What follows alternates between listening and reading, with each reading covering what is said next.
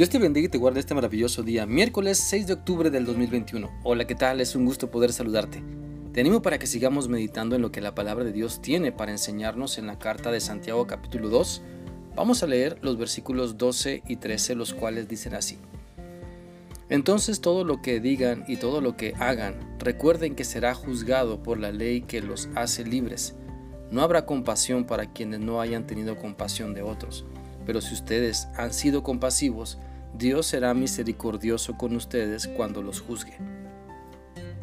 Por medio de este pasaje de la palabra, se nos está enseñando que debemos ser misericordiosos, no solo tener misericordia de algunas personas de vez en cuando, sino que nuestra esencia sea la misericordia, que nuestro corazón palpite misericordia y no tiranía ni hipocresía. Por eso Dios apela a nuestra forma de hablar y de actuar que de esa forma se exprese entonces la misericordia que Dios ha tenido con nosotros en actos de bondad hacia los demás. La misericordia no puede darse con golpes, ni físicos ni emocionales. La misericordia no puede darse a través de actos perversos que lastiman a los demás. ¿En dónde está la misericordia cuando criticas a la gente? ¿En dónde está la misericordia cuando no eres flexible? ¿En dónde está la misericordia cuando te consume el orgullo? Por eso, a través de este pasaje de Santiago podemos entender que Dios está interesado en nuestra forma de hablar y que esa forma de hablar demuestre misericordia para que también lo haga nuestra forma de ser. La misericordia se demuestra en palabras y hechos.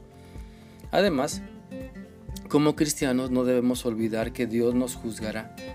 Es decir, que todo lo que sabe o todo lo que hagamos saldrá a la luz cuando estemos delante de su presencia. La Biblia dice en Hebreos 4:13 lo siguiente. No hay nada en toda la creación que esté oculto a Dios. Todo está desnudo y expuesto ante sus ojos.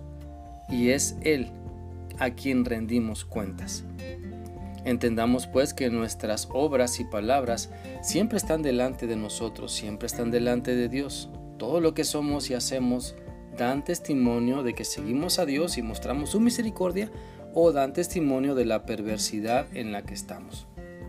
Por eso debemos recordar también lo que dice la Biblia en 2 a los Corintios 5:10. Pues todos tendremos que estar delante de Cristo para ser juzgados. Cada uno de nosotros recibirá lo que merece por lo bueno o lo malo que haya hecho mientras estaba en este cuerpo terrenal. No pensemos que podremos salirnos del plan de Dios. Pensemos que podremos practicar la maldad a discreción y no pasará nada. Todos estaremos delante de Dios para dar cuenta de la manera en que vivimos. Por eso, mostremos misericordia así como Dios tiene misericordia también para con nosotros. Practiquemos la ley de Dios entonces, la cual consiste en amar y tener misericordia. Si tenemos misericordia con los demás, también recibiremos misericordia. Y si no la recibimos, de todos modos sigamos mostrando el amor de Dios cuando otras personas se niegan a dejarse amar. Por lo tanto, dejemos que el amor de Dios nos libre de todo lo que nos, no nos permite mostrar misericordia, como es el temor o los pecados que nos quieren hacer caer. Dejemos que la ley del amor de Dios nos lleve de la mano de nuestro Señor Jesucristo. Pidamos a Dios misericordia para mostrar a las demás personas misericordia. Y para pedir misericordia, ¿sabes? Primero necesitamos reconocer nuestra maldad, clamar a Dios y decirle, Señor, como pecador arrepentido vengo, vengo ante ti, aquí estoy, te elevo mi corazón, ten misericordia, Señor, de mí, y en tu gracia concédeme el perdón. Dejemos que el amor de Dios triunfe en nuestra vida y en nuestras relaciones personales. Dejemos que la misericordia de Dios triunfe sobre los deseos de nuestra carne y hagamos un compromiso con Dios para vivir demostrando cada instante su misericordia. Espero que esta reflexión sea útil para ti y que sigas pensando en tu necesidad de practicar el amor de Dios hacia todas las personas que te rodean. Que sigas teniendo un bendecido día. Dios te guarde. Hasta mañana.